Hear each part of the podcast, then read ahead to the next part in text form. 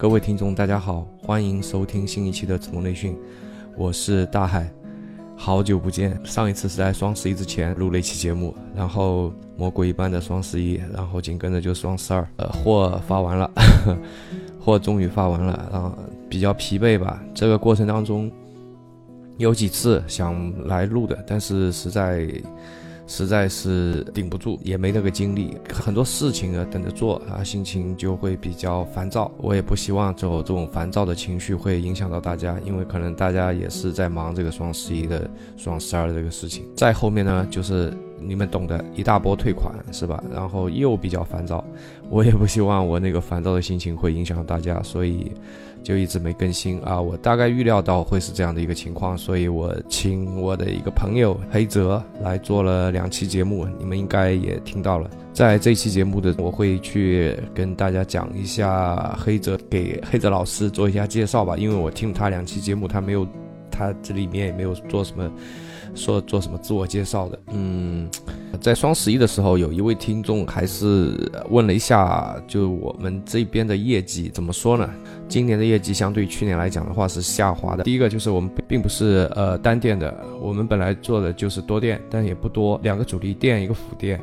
你像黑泽的话呢，它是比比我们还要多一点。我们双十一是做了加起来啊一千出头一点，一千多万。但我当时回的时候，我就说我是做了一千多。然后那个听众 就说：“嗯，一千多也不多嘛。”我就不知道怎么接他好了。呃，其实。其实，呃，一千多在淘宝里面算是一个，我感觉应该是一个中等或者说中等偏上那么一点的这样的一个成绩吧。但是你要去计算利润的话，那我们现在其实还没有算得出来的，因为你前期怼这个款的时候，我们是采取了一些非常规手段的，亏了一些钱进去的，然后再加上后期的这个大量的退货，这里还有一个快递。所以真正的这一波赚多少钱啊，还得要等一下。但是主观的判断的话，利润不太好，是比较糟糕的。那么去年同样的这个时间点的话，双十一我们单店的可以做到一千多万。当然了，不是说心情非常的低落啊，然后就说降下来了。因为这些营业额的这个往下降的话，我们都是做好了预先的这种心理准备啊，什么都是做好的。所以这个。不存在说比较失落，所以包括最终出来的这个成绩也是，呃，在我们的预料之中。包括今年的双十一，整一个淘宝的总的营业额，我当时在前一天我发了一个朋友圈的预测。跟最终的结果差距非常非常非常小，几乎是非常非常精准的预测了预测了今年的这个整个淘宝的这个双十一的总额，所以我们自己也会去客观的评价自己的今年可能做多少，一切还都在预料之中吧，就是没有太大的意外，没有说非常的惊喜或者失落，所以整体的体验来讲的话，就呃没有什么情绪的波动，只有一个字就是累，对吧？这个相信大家现在应该大部分的人双十二双呃双十一就不用提了，双十二的货也发的差不多了，相信大家体验应该是差不多的。既然大家前面都走了一波非常累的售后也好，是吧？发货也好，然后前期的一波准备也好，你做的好也好，那做的好已经成为既定的事实了，对吧？那后面就等着数钱就可以。那么如果做的不好，其实也没什么好失落的，它也已经成既定事实了。就是如果现在再回过头来去谈。哪里做得好，哪里需要改进啊？这种话题，我觉得可能会相对比较枯燥吧。那我们谈一点宏观的东西吧，就是我对今年双十一的这个吐槽，也可以算是我自己总体的感受是，今年的双十一的购物体验不太好。我觉得规则太多了，不光是我这么想的，我刚开始这么想呢，就放在心里面，但也没说出来。但是后来我在别的自媒体里面也听到这种呼声了，男人们都比较喜欢车的，然后我会有听一个钉钉说车，凑巧了，呃，钉钉也吐槽了今年双十一这个淘宝规则太复杂了，对他来讲的话，他没有这么多的时间去研究这些规则，也怕被套路吧。然后他就毫不犹豫的去京东买了一个话筒吧。后来呢，又听到叶檀也吐槽了，说双十一太复杂了，就是他感觉也是京东更好。那作为一个淘宝人呢，听到这个京东这个我关注的两个主播的认同啊，就心里就。稍微有点不舒服吧，可以说啊，这是一个正常的反应。虽然我不太喜欢京东吧，但是看着京东这几年对于淘宝的双十一的骚扰吧，可以这么讲啊，就我觉得它的七寸是打得准的。那现在的淘宝来讲，下有拼多多，对吧？如果你是就比那个便宜货什么的，呃，你肯定干不赢拼多多的。拼多多，我现在还算比较了解的。我有一期节目在讲跟那个行业 top 五，其实不应该是 top 五的，它其实是这个类目的第二名。一起工作的感觉是怎么样的？就是那期节目里面的那个合伙人，他现在在做拼多多，非常牛逼。就是从淘宝转拼多多以后，他的拼多多现在做的比淘宝，如果算营业额的话，应该有翻了。四到五倍，每次跟他碰面的时候，他就会吐槽一些东西嘛。吐槽多了呢，我也大概就知道一些拼多多的事情啊。有一点是真的，就是拼多多的东西是真的很便宜。你不管说它的质量怎么样吧，反正连很多的厂家都吃不消。确实是有很多厂家是在成本价之下去供货的，所以在这块来讲的话，你要比价格，你干不赢拼多多的。如果讲那个购物体验的话，就像我相信，像叶檀也好像钉钉也好，他们应该是属于整个社会里面的这种就是优质人群的，他们的这个消费能力应该是比较强的，但是他们都不约而同的选择了京东，而且我看我自己身边的就优质客户的话，呃，有蛮多人是喜欢京东的，所以说下有拼多多，上有京东，然后还有一个呢是网易，从。考拉到严选，那网易其实这两波打的都非常的精准。这一批人里面啊，不论谁做出了一点成绩，那么腾讯都会在后面添把油、加把力。所以其实现在淘宝压力还是比较大的。但是今年的双十一，我觉得它在整个规则的设计上，我个人个人感觉啊，虽然说我。没这个资格去说这个事事情，但是我仅仅说一下我个人的感受，因为我其实也是一个消费者，我站在一个消费者角度来讲的话，不太好，我不是很喜欢这样的。我觉得今年京东做的挺不错，今年的京东两个广告印象非常非常深刻的，一个广告是刷屏了，我相信很多人都看过啊，等包括像几个视频网站，包括像直播网站，对吧，都是大量的在投放。呃，看了太多遍了嘛，然后就记得很清楚，就是我很挑，约会八次，心动九次，加我的人很多，能看我朋友圈的不多，八点二厘米的鞋跟才配我身高，够挑才会拥有更好，挑好物上京东，这个非常厉害。我觉得最后两句这个文案写的非常好，他其实在暗示，就是说。你如果对东西不太讲究的，你不太注重品质的，你可以上淘宝。那我反正听到这句广告词的时候，我是有这样的一个感受的。那后面呢，就是十一月一号到十一月十二号，就是他把整个这个周期也拉长了，最终的这个销售业绩在这一段时间里面的这个销售业绩还是很不错的。然后还有一个必须要说一下的是京东金融的那个广告。第一次注意到这个广告是，我从另外一个呃自媒体人那边，当然他是在吐槽这个，他在吐槽这个广告，他说这个广告有一二三四五六七点不好。那么当然了，他在这个节目里把整一个广告的文案读了一遍，我当时听完这个文案，我觉得嗯还可以，不至于这么差。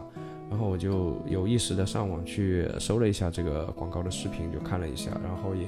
听了一下这个广告，嗯，褒贬不一吧，可以这么讲的，就是包括网络上也是的，有一大批人是骂骂这个广告，说各种不好吧，但也有很多人是觉得，哎，我扎心了，这个广告做的不错。这里插一段吧，就是我在网上呃把这个广告的音频给下载了，然后接下去你们先来听一下这个广。告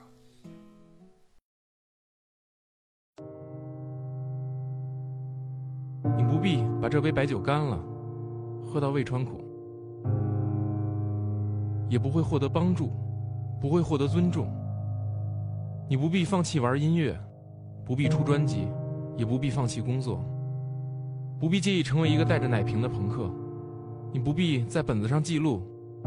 大部分会议是在浪费时间，你不必假装殷勤一直记录，你不必总是笑，不必每条微信都回复，不必处处点赞，你不必有什么户口，也不必要求别人要有什么户口，即便生存不易，也不必让爸妈去相亲角。被别人盘问出身，你不必买大房子，不必在月薪一万的时候就贷款三百万。三十年后，当孩子们问起那些年你有什么故事，你不能只有贷款。你不必去知名的大公司追求梦想，你想逃离的种种，在那里同样会有。你不必去大城市，也不必逃离北上广，不必用别人的一篇十万加。来决定自己的一辈子，你不必改变自己，不必相信一万小时定律，不必读成功学，不必加入高管群，不必成为第二个什么人。你不必听狭隘女权主义者的杂音，不必理会那些只要求特权却不尽义务的人。你不必用睡过多少女孩来证明魅力，这不值得炫耀，而且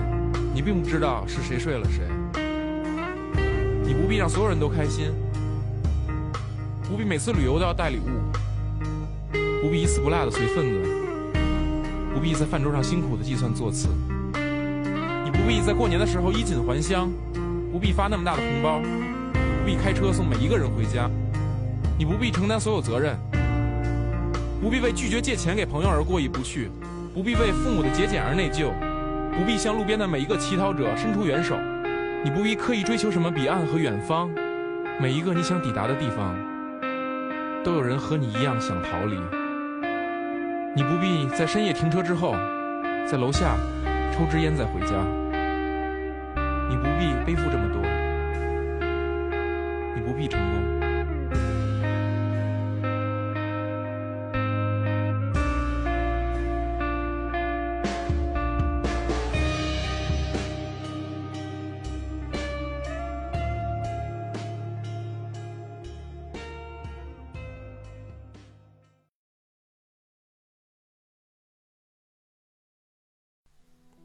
今天花那么多的时间去说京东的广告啊，可能有些人会觉得扯这个东西对我们来讲没什么用，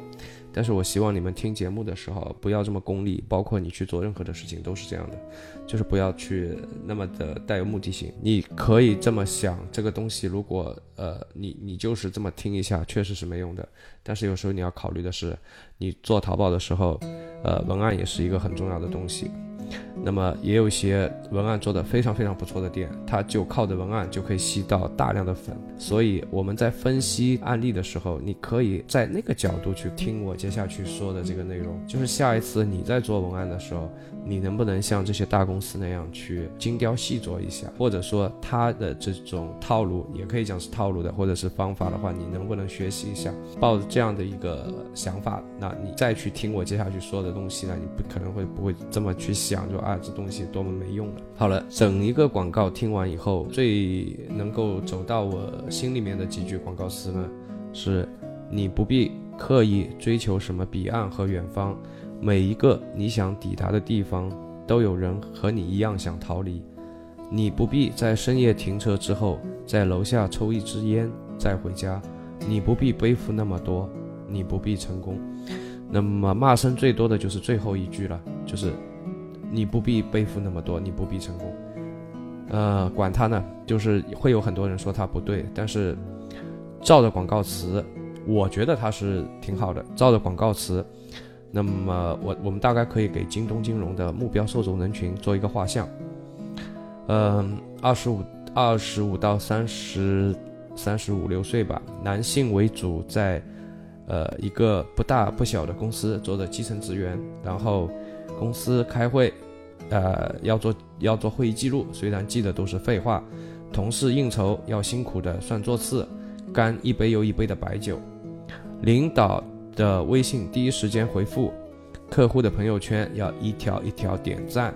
他也许是一个一天到晚在陌陌、探探上晃悠的寂寞单身狗，爸妈呢为他相亲筹白头，可能会经常碰到一些只要特权却不尽义务的这个这个狭隘女权主义者。她也许是一个深夜下班要在楼下抽一支烟的一个。奶爸，呃，一家三口呢，蜗居在一个租来的房子里面，压力山大，月薪一万呢，却是要咬牙贷款个三百万。他也许是在北上广，一到过年就发愁怎么衣锦还乡。他渴望加入公司的高管群，他会在上下班的路上呢看成功学。他渴望成功，却知道成功呢更像一个传说。所以那一句“你不必成功”更能唤起他们的感同身受和共鸣。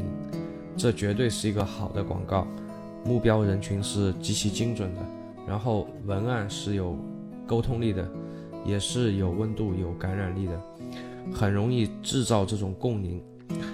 所以这个广告从头到尾四十多个不必吧。你可以觉得他在啰嗦，你肤浅的就揭露一些社会的一些痛点。你也可以这么想，他用这种文案去引发了这批精准用户的共鸣之后，那么这批用户就会对京东金融产生一种认同感。节目的最后，我来介绍一下黑泽以及这个节目今后的路线。我认识黑泽已经有三年了，一句话评价黑泽就是。他是一个非常非常有趣的生意人。作为一个有着十多位员工、一个工厂、五个淘宝店和线下生意的生意人，黑泽很忙，忙死了。他忙着看书，什么书都看；忙着玩音乐，忙着拍视频，忙着玩摄影。当然，今年黑泽荣升当奶爸了，所以他还要在半夜忙着起来照顾 baby。黑泽的生活忙碌，但是很单纯。他不沾烟酒啊，几乎没有任何不良嗜好。我当时是怀着一颗忐忑的心情跟他提了做音频的事情，他居然一口气答应了。嗯，当时也是非常的激动啊，说多于多，终于多了一个帮手。然后说实话是黑泽才华远在我之上的，特别是在文案方面啊。然后像摄影、视频，他的实力都差不多已经到了一个专业的水准了。嗯，他能来，一方面可以改善一下这个节目更新缓慢，或者说极其缓慢的问题；另一方面也可以换一个角度提出不一样的观点和建议。希望大家能够喜欢黑泽的节目。那还有几天呢？就二零一七年要过去了，年末展望一下即将来临的二零一八年。呃，如果就说这个节目的话，二零一七年更新的内容太少了。所以一八年我会邀请更多的朋友参与进来，但是我们会有几条准入门槛。第一个是必须要自己是做店的。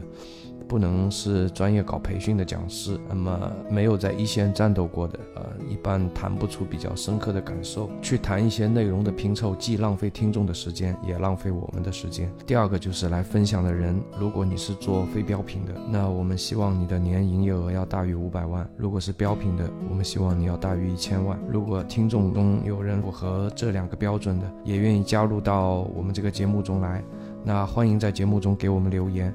我们非常真诚地期待着你们的加入。另外，很多听众也问我们有没有群。其实今年年终的时候，我是想建一个群的，但是考虑到建群后，一方面大多数的群啊，都沦为了口水群；另外一方面呢，我也没有那么多的时间在网上做互动，所以呢，就暂且搁置了。社群是肯定会建的，只是说我们希望把这个。社群建的会更加有意思一点，而不是为了有一个群而去建一个群。其实建群很方便也很快，但是我们更希望我们把整个事情考虑周全了以后再去做。如果建一个群只是让大家上去消磨消磨时间，我觉得那就不必了。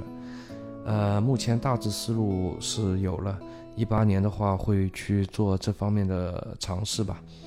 好了，这期节目就先说到这儿了。听到最后的都是铁粉，感谢大家的支持。再过两天就圣诞节了，在这里提前预祝大家圣诞节快乐。